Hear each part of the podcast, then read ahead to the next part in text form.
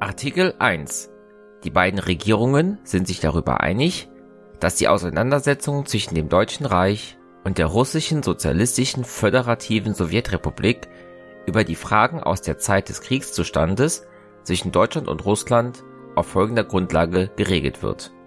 Das Deutsche Reich und die RSFSR verzichten gegenseitig auf den Ersatz ihrer Kriegskosten sowie auf den Ersatz der Kriegsschäden, das heißt derjenigen Schäden, die ihnen und ihren Angehörigen in den Kriegsgebieten durch militärische Maßnahmen einschließlich aller in Feindesland vorgenommenen Requisitionen entstanden sind.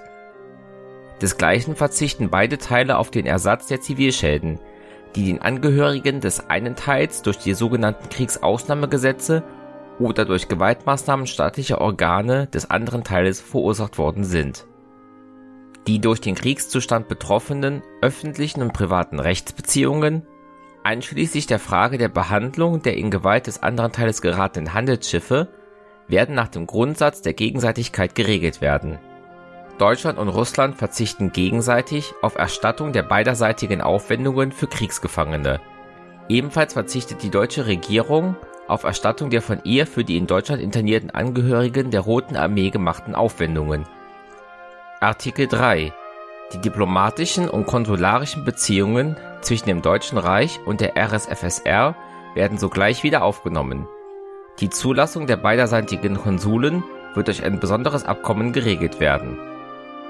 Artikel 4 Die beiden Regierungen sind sich ferner auch darüber einig, dass für die allgemeine Rechtsstellung der Angehörigen des einen Teils im Gebiete des anderen Teils und für die allgemeine Regelung der beiderseitigen Handels- und Wirtschaftsbeziehungen der Grundsatz der Meistbegünstigung gelten soll.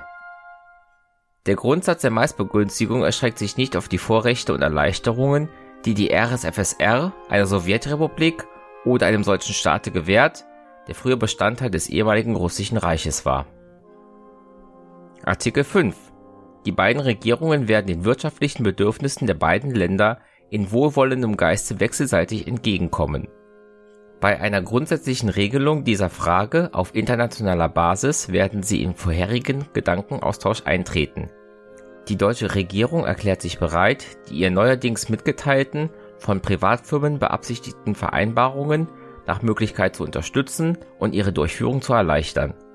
Artikel 6 die Artikel 1b und 4 dieses Vertrages treten mit der Ratifikation, die übrigen Bestimmungen des Vertrages treten sofort in Kraft. Ausgefertigt in doppelter Urschrift in Rapallo am 16. April 1922